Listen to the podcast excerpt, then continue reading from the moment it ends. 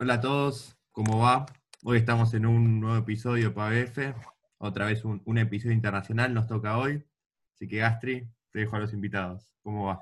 Hola Pache, ¿cómo estás? Sí, estamos en, línea directa con Alemania eh, para hablar sobre un proyecto, eh, la verdad que está muy bueno que están haciendo, chicos, sabe exactas, eh, y están con nosotros Mauricio Andreani y Lucía Mentesana. ¿Cómo están chicos? ¿Todo bien? Hola chicos, buenos días. Hola, muchas gracias por comunicarse con nosotros. Bueno, ¿cómo va todo bien? Gracias a ustedes por estar acá. Tienen, como todos primeros invitados, la posibilidad de contarnos un poco lo que hacen, un poquito autobiográfico, siempre es la primera pregunta, así que cuéntenos quiénes son, qué hacen, todos todo ustedes. ¿Yo? Dale. Bueno, eh, yo soy de Neuquén, me fui para Buenos Aires a estudiar biología eh, después del secundario. Y en Buenos Aires estuve seis años. Hice mi tesis de licenciatura con Gabo Mindin en dinámica no. Y mm, después de ahí vine para Alemania. Hice mi doctorado en el Instituto Max Planck, eh, trabajando con comunicación en aves y un poco de neuroetología y la base hormonal del comportamiento eh, en aves, siempre viendo aspectos de comunicación. Y actualmente estoy trabajando con, eh, después vine a hacer un postdoc acá a Austria, y estoy trabajando con, también con aves y viendo el comportamiento de begging, que es como los pichones eh, compiten en un nido o interactúan para obtener alimento. Y después en paralelo estuve haciendo junto con Lu Mentesana un montón de, de proyectos en hornero en Argentina durante todo el proceso de doctorado y postdoctorado fuimos haciendo en paralelo cosas asociadas a los horneros, algunas de comportamiento, otras más fisiológicas y otras de ciencia ciudadana, que es como lo que, más eh, les interesa a ustedes, creo. Y yo soy Lucía, em, soy de Buenos Aires, hice mi doctorado, eh, hice, estudié la carrera de biología ahí en, en la UBA, eh, en su momento trabajé con David Vilenca, viendo más conservación del venado de las Pampas, ahí en, el Parque Nacional Campus de Tuyú. Y después cuando nos vinimos a Alemania, cambié un poquito el tópico, me puse a trabajar con aves, eh, viendo principalmente los mecanismos que les permiten a las aves adaptarse a los ambientes. Entonces mirando un poco de comportamiento, un poco de fisiología. Y ahora estoy haciendo mi postdoc también en Alemania, eh, donde estoy estudiando eh, los efectos maternales. Básicamente cómo las madres pueden afectar el ambiente en el que se crían sus pichones y cómo eso les afecta la supervivencia y también el desarrollo de, distintos parámetros como el cuerpo o cuánto crecen o no. Así que sí, un poco variado. Y siempre mirando a Argentina y tratando de armar proyectos allá que nos mantengan conectados. Sí, la verdad, o sea, super cosas súper interesantes. Si nos da el tiempo, estaría también bueno hablar un poco de eso, pero bueno, vamos a, por lo que hicimos esto. ¿Y qué es el proyecto Hornero, el proyecto este que hicieron sobre nidos de horneros? El proyecto Hornero fue, es y será. Eh, no, es un proyecto de ciencia ciudadana que desarrollamos eh, a partir de la curiosidad, básicamente. Y mm, esencialmente escuchamos una charla que nada tiene que ver con morfología en peces. Eh, una especie de un pez en Nicaragua que tiene la boca asimétrica y todo un, y eh, genético ambiental que, determina esto. Cuando escuchamos esa charla de una colega nuestra, eh, con lo dijimos, che, el, el del hornero es asimétrico, y entonces nos preguntamos, dijimos, ¿qué onda? Tipo, ¿Será algo que es al azar, que es algo que ocurre por azar, o que, o que hay algún mecanismo ambiental o genético que lo determine? Entonces empezamos a buscar formas de, contestar esa pregunta general, y, y, ahí nos encontramos con el método de ciencia ciudadana como lo, mejor para poder abordar la pregunta de la forma más robusta posible en términos de, de abarcar toda la especie, colectar datos a nivel continental Claro, porque, porque por lo general cuando, cuando uno hace un trabajo eh, y tiene que juntar los datos eh, y uno sale al campo siempre está limitado, ¿no? Eh, ya sea en, los recursos que uno tiene para el tiempo que va al campo, a los lugares a donde va, eh, y en la cantidad de datos. Y una de las ventajas que tiene la ciencia ciudadana, que por ahí para la gente que no está familiarizada con el tema, es básicamente cualquier persona que tenga ganas puede participar en la colecta de datos, que después un grupo de científicos va a analizar para poder testear una hipótesis. Entonces esto lo que te permite es que haya muchos ojos en muchos lados diferentes, eh, juntando la misma información, y todo eso después se junta, se recopila, y uno puede eh, contestar las preguntas. Y lo que tiene lindo es que el hornero, al ser una especie que es bastante conocida y ser bastante emblemática en todos los países de Sudamérica donde está presente, hace que la gente tenga fácil identificación de cómo es el nido. Y entonces con Nico dijimos, che, esto está buenísimo, porque si pudiésemos desarrollar algún tipo de aplicación o algo que nos permitiese que toda la gente nos mande esa información, en cambio de ser nosotros dos, que por ahí vamos a Buenos Aires y a Neuquén solo a juntar datos, nos podemos ir por distintos lados eh, y tenemos mucha más data. Y así empezó. Dijimos, bueno, lo armamos y nos mandamos nomás. Información de, de, dónde obtuvieron, de qué lugares, de todo Sudamérica. Eh, obtuvimos, el, hornero está en Brasil, está en Paraguay, en Uruguay, en Argentina y en Bolivia. Y mm, obtuvimos información de todos los países. Eh, en total participaron más de mil personas en los distintos países y juntamos casi 14.000 puntos, o sea, 14.000 fotos con información de la simetría del nido, en un año, o sea, es, un montón. Eso estuvo buenísimo, la verdad estuvo buenísimo. ¿Las analizaron ustedes una por una o tenían algún algoritmo desarrollado para, el análisis de imágenes? No, lo que, la, esencia de la aplicación es que estaba hecha en 10 pasos, donde el observador decía lo que veía, y la foto era un paso adicional, y entonces lo que hicimos es simplemente agarrar un subset de mil al azar y ver, bueno, cuál es la probabilidad de que la gente lo que escribió en el multiple choice coincida con lo que vemos en la foto. Y vimos que en el 96%, 97% de los casos, eh, lo que ellos marcaban en el multiple choice coincidía con lo que veíamos en la foto. Entonces eso te daba, no hizo falta el algoritmo, como que de alguna forma eso fue como la confirmación, la validación, digamos. ¿Y cómo hicieron para que esto, la aplicación se popularice y sea gente de, todo el continente, digamos? Bueno, la verdad es que creo que tuvimos mucha suerte.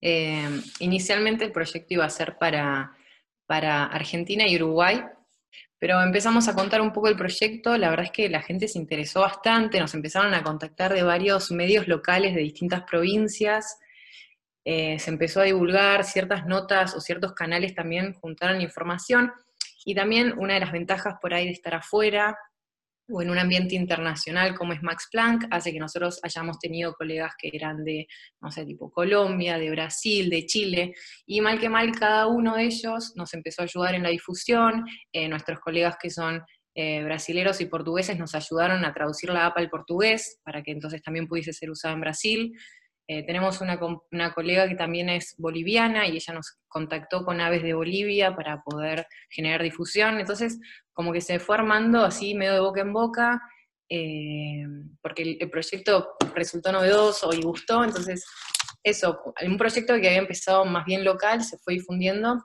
y cuando nos dimos cuenta de que había mucho más interés, dijimos, bueno, lo largamos este, a nivel de toda la distribución del hornero y funcionó. Obviamente tenemos eh, más datos en Argentina y Uruguay, eh, porque las movidas de difusión fueron más grandes, pero después también eh, conectamos con otra gente. Y lo otro que también me olvidé de mencionar, que por ahí Nico lo quería contar, es que metimos mucha difusión por redes sociales. Y eso fue también un buen link para, para darle difusión. ¿Me quieres contar? No, y un punto que para mí fue como el, en realidad el potenciador inicial fue que Lu y yo somos los dos socios de Aves Argentinas, y Aves Argentinas tienen muchísima llegada, eh, tanto a nivel nacional como regional en Sudamérica. Entonces, ellos desde el momento cero nos bancaron en, ayudarnos a nivel redes sociales también, en difundir a través de sus redes.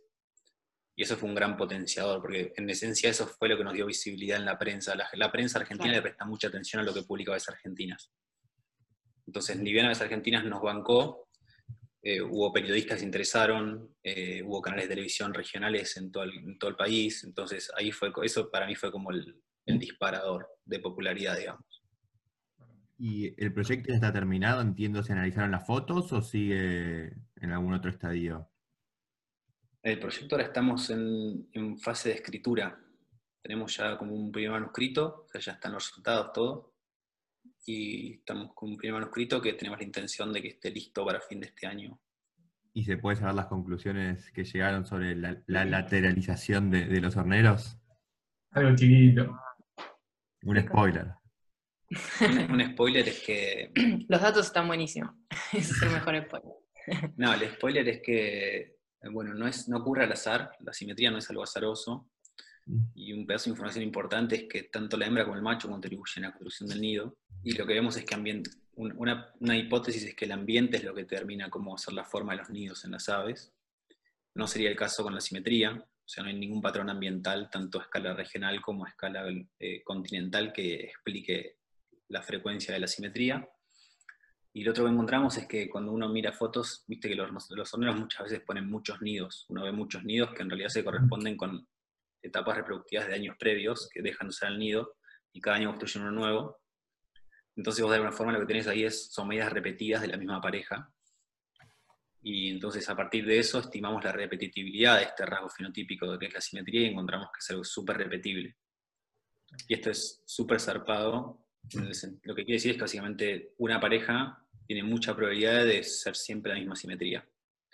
Y como tanto el macho como la hembra participan de la construcción, esto tiene muchas implicancias a nivel cognitivas y, también ecológicas de si tiene que haber un match entre machos y hembras sobre la simetría de su nido, o en la contribución al nido, si uno va a contribuir más que el otro, o respecto al mapa mental del nido, si los dos tienen que tener el mismo mapa izquierdo o derecho, si uno puede seguir al otro.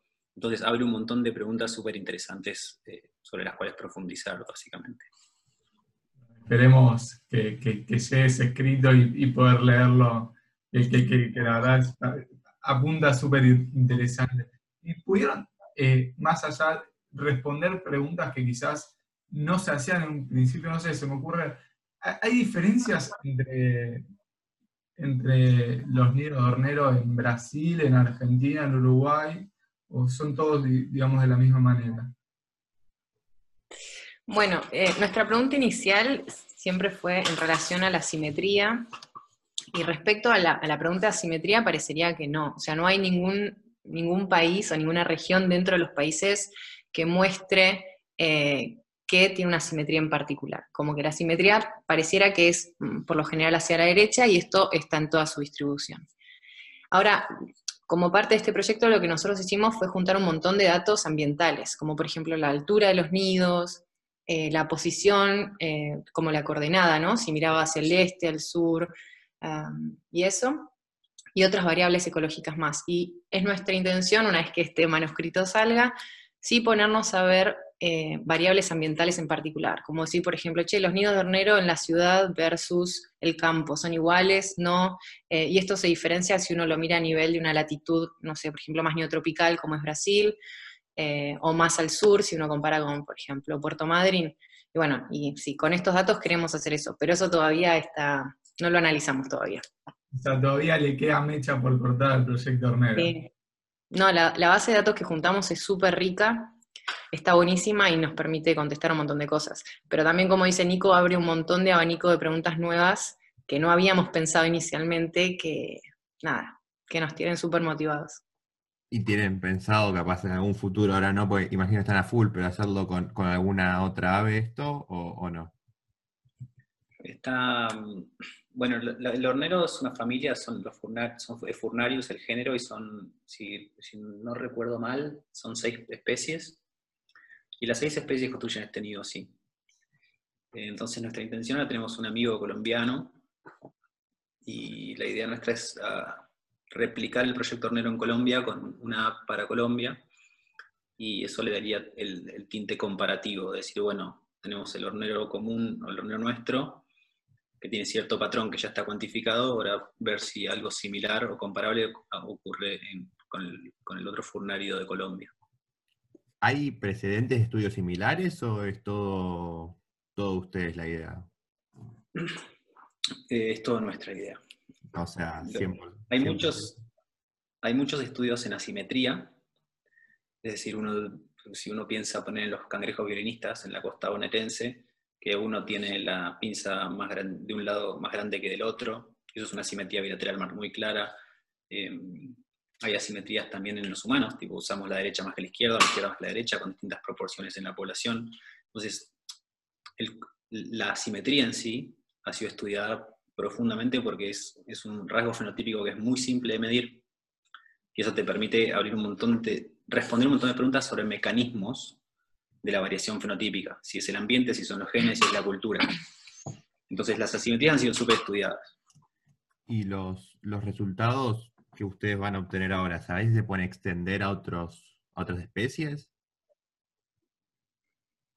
Em, por ahí las podríamos pensar que podríamos pensar que vamos a encontrar algo similar en otras especies de furnarios, eso sí, pero creo que algo que le suma eh, el hecho de que nuestro trabajo haya sido tan único es que la familia de los horneros, o sea, todos los furnarios, están solo en Sudamérica. Y la realidad es que cuando uno ve eh, los estudios ornitológicos o incluso ecológicos en el mundo, hay una tendencia como a que haya muchos más estudios en el hemisferio norte o Centroamérica que en el hemisferio sur.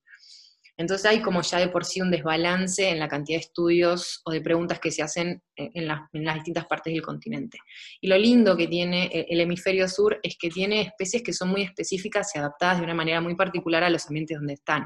Entonces, em, esto hace que, por un lado, no haya tantos trabajos y que muchas preguntas que uno haga sean novedosas, y por el otro lado también hace que muchas veces por ahí sea difícil extrapolar los resultados porque las adaptaciones que tienen son particulares para el ambiente donde están.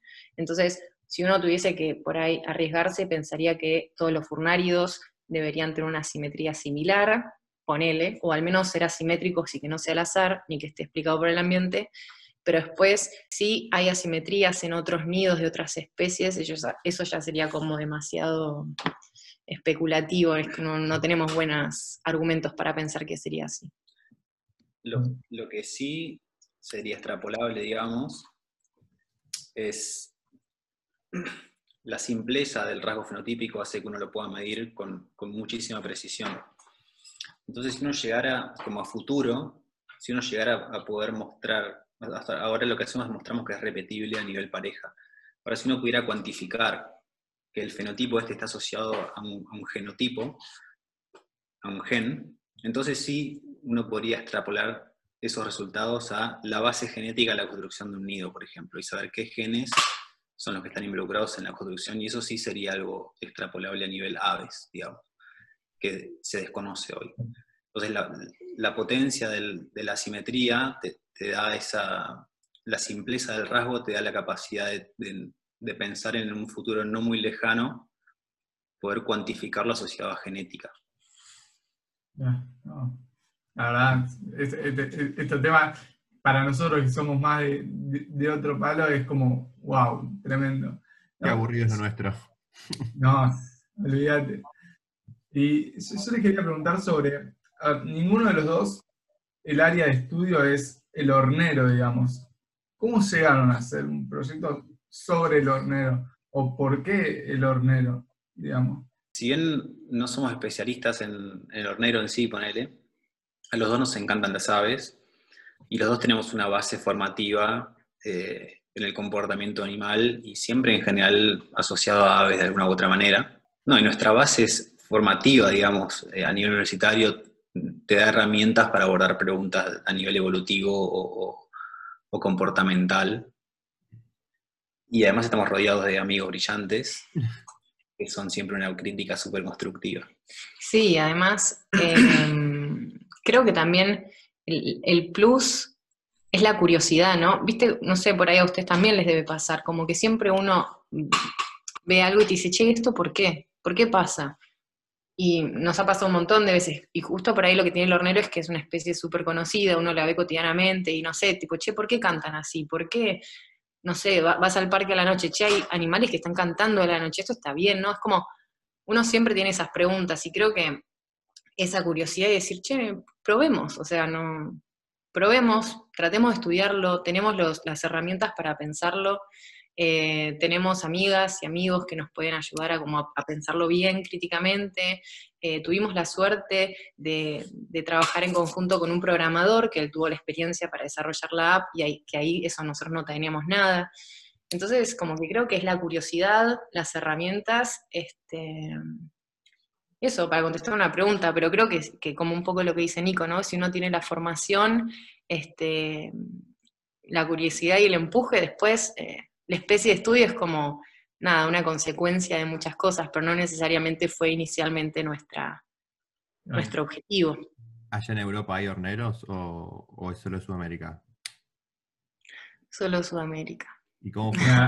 Y eso también fue lindo, de alguna manera nos, nos permitió estar en contacto con, con allá, ¿no? Porque nada, este, es lindo, se extraña un montón y, uno siempre además tiene la, el deseo de, como de contribuir un poco, ¿no? Con, con, todo lo que nos han dado a nosotros. ¿Y los compañeros allá aprendieron sobre el hornero, ya lo conocían o fue todo de serio y fueron aprendiendo, les inculcaron a ustedes la tradición del hornero?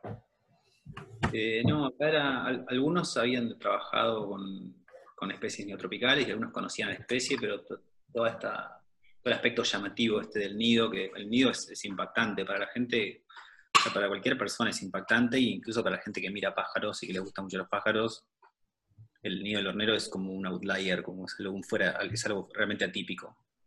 Entonces es una historia que cautiva un montón y a la gente le, le sí, es una historia que copa. ¿Por, qué, ¿Por, qué, el nido es atípico para los que no estamos tan en el palo? Capaz hay algo.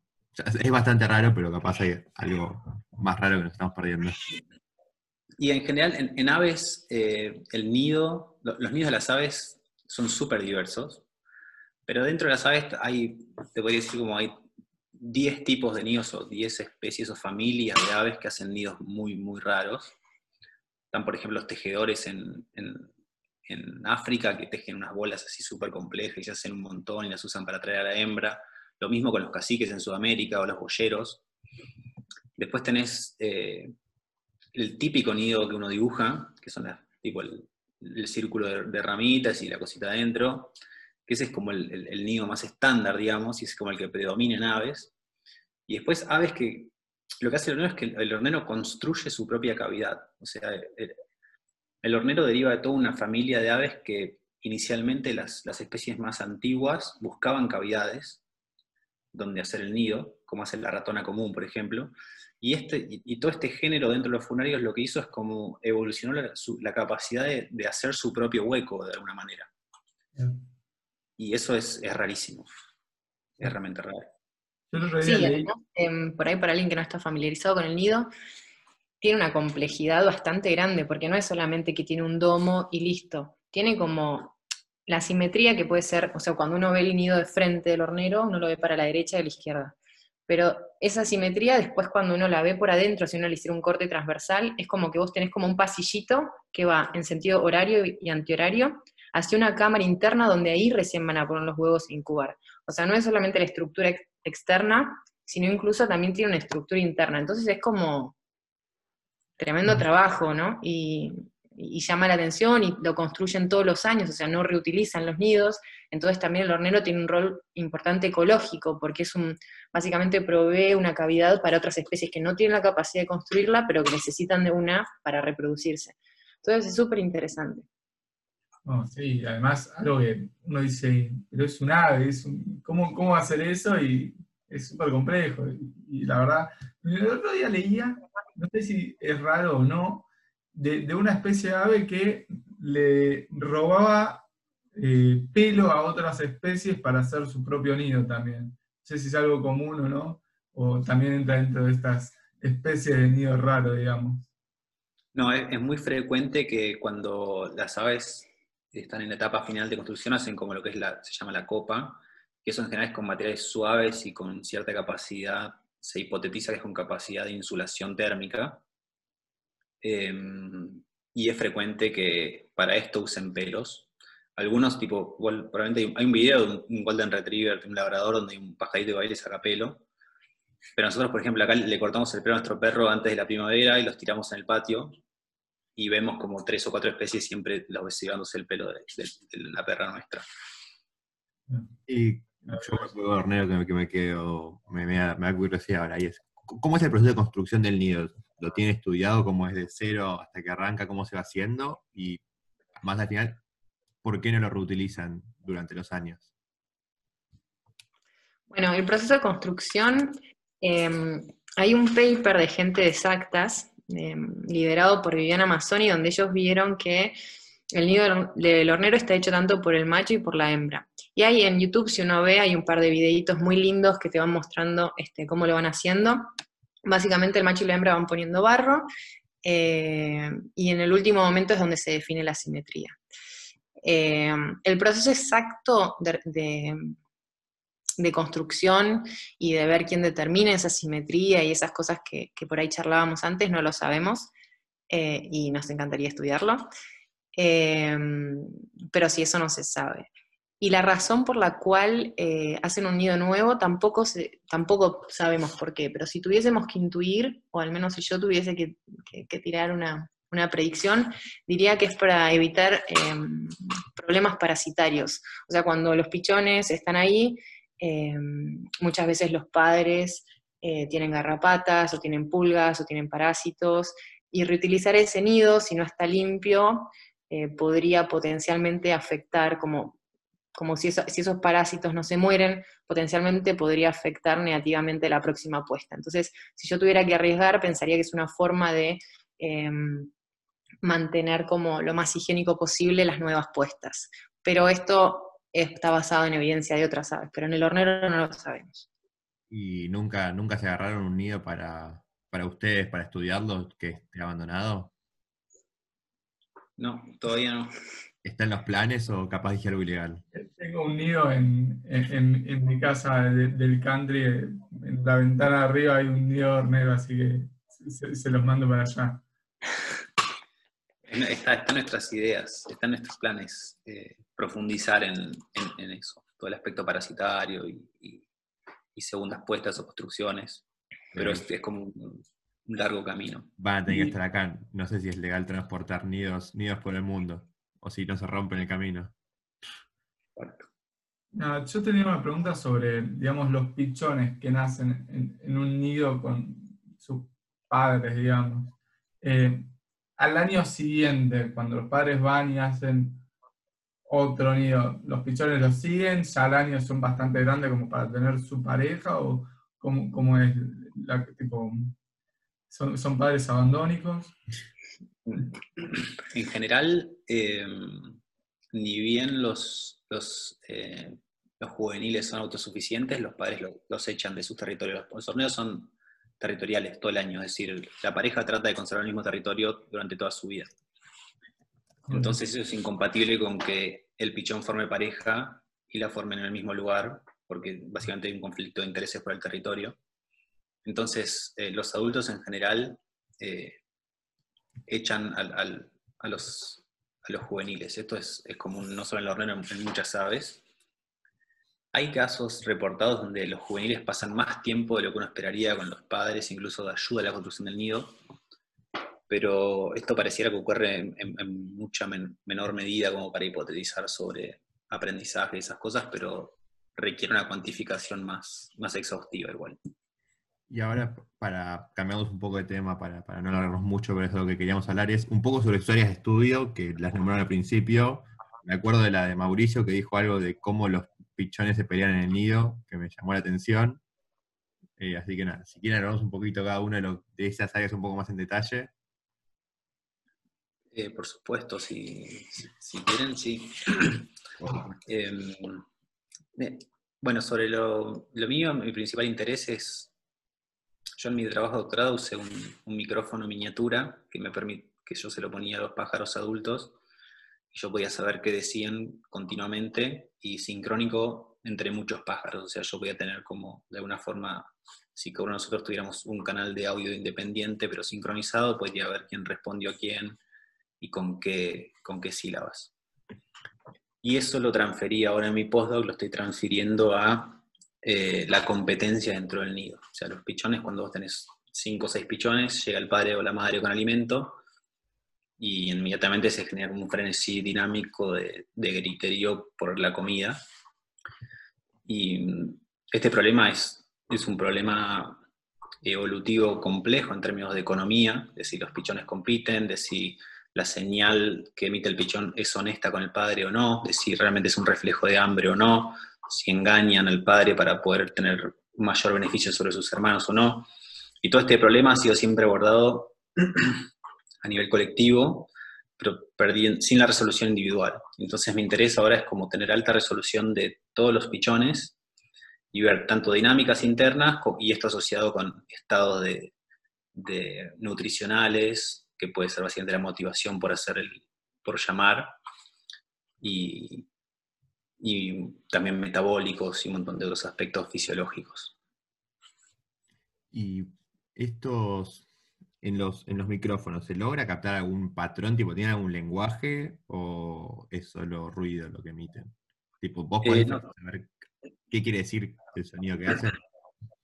En los pichones no, en los pichones es como un tipo de sonido que está, todavía no sabemos cuán individual es, pero es como una estructura muy marcada que es repetible en todos los individuos. Lo más, lo más interesante para mí es más la dinámica, de ver, bueno, cuánto trato de tapar a mis hermanos, cuánto cambia la amplitud para cuando llega mi padre o mi madre, el padre o la madre. No tanto los aspectos eh, sintáxicos, de sintaxis, digamos. Y existe... Este, este, criterio, digamos, ¿es comparable con, no sé, por ejemplo, se me ocurre hermanos tricisos, el santo de los bebés cuando tenés triciso, ¿hay alguna comparación con el humano o es totalmente distinto? Creo que es distinto. La única comparación que encontraría con el humano es, tenés un padre con una piñata y, y 15 chicos, y el padre tiene un alfiler en la mano, y los 15 chicos están tipo, dámela a mí, dámela a mí, dámela a mí. Y como esa dinámica de, por ahí tenés, la pilota está muy alta y tenés un chico que es más alto, entonces el grupo puede decir, bueno, si él la pincha ganamos todos, o el match, ¿entendés? Como todo este, como es como un juego económico, de alguna forma de ganancia e inversión, o de un chico que puede decir, no, para mí es mucho más importante esa piñata que para él, entonces como es toda esa dinámica de, de competencia o ayuda a nivel colectivo, digamos. Ese sería, es una analogía increíblemente tipo ficticia la que hice, pero pero creo que es, más, es, lo, que es lo más figurativo, digamos. Y, y Luz, habías dicho algo, mal no recuerdo, con, los venados, ¿no? De la toalla de estudio. Eso fue en, durante mi tesis de grado en la UBA. Trabajé ahí con, en conservación con el venado de las Pampas. Y ahí era más bien comportamiento, porque el, el Parque Nacional Campo del Tuyú, que es relativamente reciente, Em, tiene, está el parque y alrededor hay áreas ganaderas, entonces hay todo un lindo proyecto como para ver cómo se puede manejar el ganado alrededor de manera que sea compatible con el venado, eh, que es una especie que está bastante amenazada. Eh, y entonces yo fui parte como de ese proyecto por David Vilenca em, y Lore Pérez Carusi, que ellos estaban haciendo un re lindo trabajo con eso, y así que nada, vi un poco de comportamiento y, y calidad nutricional de los distintos lugares, ¿no? De ahí pero actualmente estoy más enfocada a lo que son efectos maternales, como, como el ambiente, de alguna manera, em, que la madre les provee a los pichones, eh, está relacionado con su supervivencia y con su cuerpo y, factores que hacen que, se reproduzca más o que sobreviva más. ¿Tiene alguna intersección los estudios de cada uno? Porque ambos hablan de pichones o nada que ver. Em, Sí, o sea, con Nico tratamos, con Nico tenemos como intereses bastante comunes, pero los hacemos desde, desde perspectivas bastante distintas. Entonces lo lindo es que por lo general tratamos de hacer trabajos que de alguna manera eh, eh, como colaborar. No sé si Nico está haciendo ahora esto, todo lo de los veins eh, y tratar de estudiar patrones de comunicación, por ahí yo le puedo dar una, una mano más desde qué parámetros fisiológicos mirar que te podrían indicar la condición de los individuos, por ejemplo o al revés, si yo voy y trabajo con maternal effects o con efectos maternales, em, por ahí Nico, que tiene una base mucho más de comportamiento, me puede decir, bueno, fíjate y tal y cual cosa. Este, entonces sí, como que a partir de ahora y a partir del Proyecto Hornero, em, tuvimos como el objetivo de que cada uno pueda desarrollar sus líneas de investigación, pero tratando de hacer uso de todo el conocimiento que tiene el otro para potenciarlo. Y antes de, cambiar, de cambiar de tema y seguir cerrando, ¿cuál es el ave que más le llama la atención, sacando el hornero? Las que más dicen, esta me parece increíble. Es re difícil esa pregunta. Sí, yo creo que no existe. A, mí me, fascinan las aves en general. Me parecería injusto elegir una. Ah, no hay favorita. ¿Son dinosaurios las aves? Y son lo más cercano. Sí, lo son. Eh, no, yo les quería preguntar, ¿hace cuánto están en Europa? Siete años. ¿Y notan diferencia entre hacer ciencia? ¿Hay diferencias entre hacer ciencia allá y en Argentina? Mira, no hemos vivido hacer ciencia en Argentina todavía porque hicimos la, la tesis de grado y nos fuimos. bueno, eso es hacer ciencia. Sí, claro. O sea, sí, hicimos ciencia, pero creo que lo que Nico se refiere es más como a, cuando vos haces tu doctorado, tu postdoc, sos mucho más independiente y tenés un proceso de formación donde es como que la mente crítica es mucho más fuerte que por ahí en una tesis de grado donde uno es como que está aprendiendo mucho más y es más dependiente del laboratorio, pues donde está. Exacto, sí. Pero sin duda que es diferente, en, la base de la diferencia radica en, la disponibilidad de recursos. Es algo que es común a cualquier área dentro y fuera de la ciencia, básicamente. ¿Planes a futuro? Eh, ahora, o terminar los postdoc y quedarse allá o volver para acá. Y ahora justo nos agarran en un momento crítico, de hecho, donde estamos seriamente considerando el regreso a Argentina. Ah. Así que lo que tiene es que la ciencia europea, y, probablemente, y por lo que sabemos de Estados Unidos, es que si uno quiere vivir de la ciencia, uno tiene que dejar de lado un montón de cosas porque es sumamente competitivo. O sea, uno tiene que trabajar realmente muchísimo. No alcanza con trabajar lo que trabaja una persona normal ocho horas por día.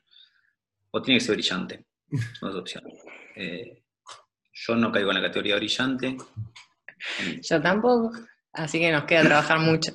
Entonces implicaría un esfuerzo enorme por, básicamente, tener que publicar un montón de papers y, ser súper competitivo. No está en nuestro espíritu eso. Y en Argentina eh, todavía se puede hacer carrera de investigación, eh, que es algo rarísimo a nivel global, y poder trabajar de lo que te gusta. Entonces, si, queremos trabajar de lo que nos gusta, Argentina sería el, el lugar. Sí.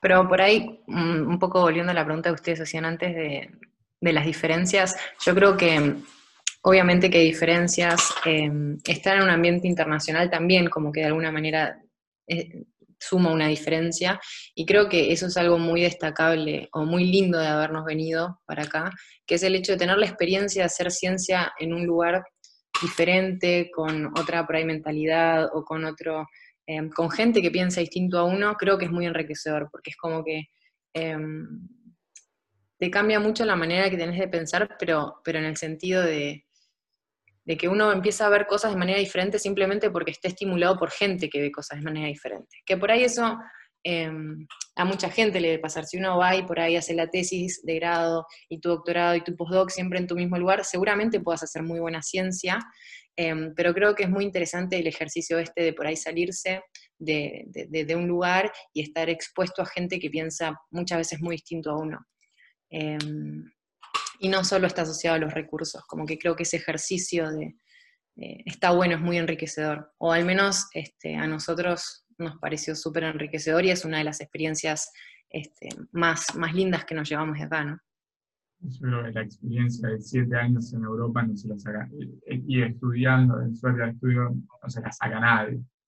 No, yo les quería preguntar antes de hacer el cierre así, eh, ya les robamos un montón de su tiempo, es cómo, cómo se conocieron ustedes, cómo fue, o sea, me imagino que se conocieron en exactas, ¿no?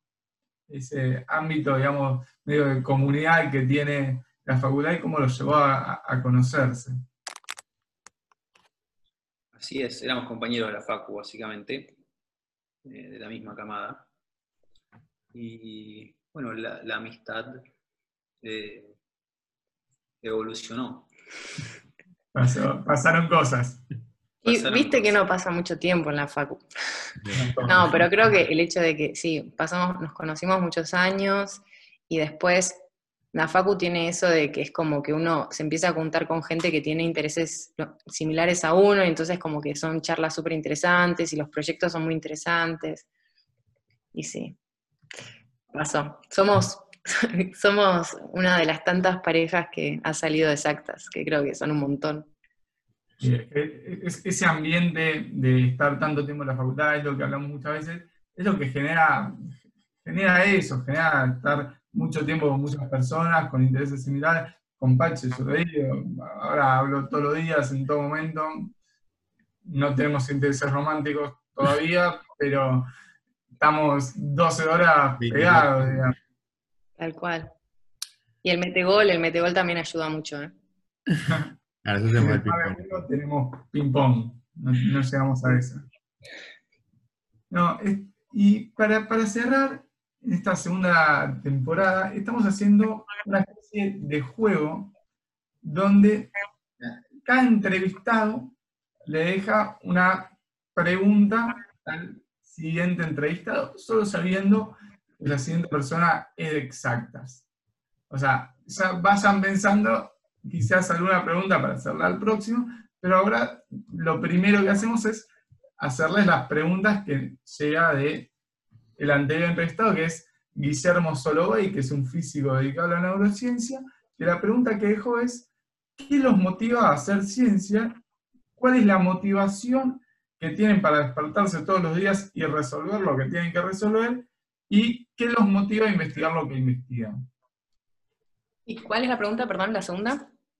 Eh, ¿Cuál es la motivación para despertarse todos los días y resolver lo que tienen que resolver? La motivación, básicamente. La motivación. Para mí... Está buena la pregunta. Para mí la ciencia es como, es como, es como jugar, básicamente. Yo siento que, que me paguen por hacer ciencia es que me paguen por ser niño. Y, y eso es lo que me motiva. O sea, a mí, me, motiva mi curiosidad. Y esto se cruza un poco con las preguntas que, que la pregunta que hicieron de ustedes que no estudian en hornero, ¿cómo, cómo se sienten? Yo siento que no hay, una vez que uno, lo único que une todo es el método científico. Después la curiosidad te va a hacer ir a responder preguntas que pueden estar en, en, cálculo numérico o preguntas que están en evolución o, en química orgánica. Y de alguna forma es eso, la curiosidad es lo que te motiva. Después vos encontrás las herramientas para responder la pregunta que, te despertó y muchas veces si no tenés esas herramientas, pero tenés la creatividad, eh, tenés también las personas adecuadas que te pueden ayudar a responderla. Esa es mi, motivación, es esa, es que lo vivo como un juego. Sí, yo me estoy de acuerdo. Em, es como que, no sé, es, la curiosidad y es como la... Creo que lo, lo lindo que tiene hacer ciencia es que tu imaginación es el límite y tu esfuerzo es el límite. Es como, hay, uno piensa muchas veces que por ahí en ciencia ya sabemos un montón de cosas. La realidad es que no sabemos nada, o sea, sí sabemos un montón, pero nos queda muchísimo más por responder. Y mm, sí, creo que el tipo encontrar una pregunta que te interesa responder y después decir eso, ¿no? Eh, juntarte con gente que por ahí tenga distintas capacidades a uno te permite decir, che, está buena esta pregunta si uno lo piensa como desde otra perspectiva, o no sé, creo que es eso, es la creatividad, la imaginación, el, hecho también de que los días no sean repetidos, ¿no? Como que cada día es distinto a otro. Creo que eh, al 90 por, 99% de la gente exacta es lo, que nos motiva es la curiosidad, me parece. Que si estamos ahí es, por eso. Yo muchas veces lo que pienso es, viste que uno está en una reunión de amigos y, estás mirando un árbol y alguien dice, che, ¿por qué el árbol tiene esta marca ahí? Y lo primero que hace la gente es tipo Google, tipo, tú googlea, y muchas veces uno encuentra la respuesta. Pero muchas veces uno no la encuentra. Y para mí lo más importante es que Exactas te forma una forma en que te da las herramientas para, para acceder a esas respuestas. Por más que no las tengas vos, vas a ser quien te pueda ayudar a encontrarla. Y entonces sos como un... Somos la fuente de Google. o sea, Google depende de nosotros. Marco depende de nosotros. Marco, que nos pague. Bueno, y ahora les toca a ustedes dejarle una, pregunta al próximo invitado, sabiendo que es exactas. Qué difícil. Es difícil, es difícil. Es, la pregunta que a todos más les cuesta. Y son todos científicos en general, en ciencia. Sí, todos hacen ciencia. Mi pregunta es, son dos preguntas. La primera es, ¿cuál es la pregunta científica que sueñan responder antes antes de morir? Y la segunda es, ¿cuál es la pregunta científica que creen que si responden va a tener mayor impacto en la sociedad? Uf, bien picante. Muy buenas, muy picante. Lu, ¿querés sumar alguna o, o nos quedamos con las de Nico? No, no se me ocurre. ¿Se las puedo mandar después? Tenemos el mail Oh. abierto. No, me gustaron mucho las de Nico, pero Sí, después, después les mando. Es que no se me ocurre hacerla rápida, la tengo que pensar. Bueno, Bueno, el chicos, mail está abierto, nos llega y, y el próximo entrevistado va a tener que responder. muchas perfecto. gracias por venir, muchas gracias por tomarse el tiempo. Así que nada, suerte, suerte con la investigación y ojalá puedan seguir descubriendo cosas interesantes. Muchísimas gracias por su interés, chicos. Sí, mil gracias. Y mil gracias también por generar este espacio en la FACU de intercambio con, con distintas disciplinas y con personas que tienen distintas experiencias y actuales y, pra- y pasadas de la FACU. Así que sí, es un espacio re lindo. Así que muchas gracias. A ustedes, nos despedimos.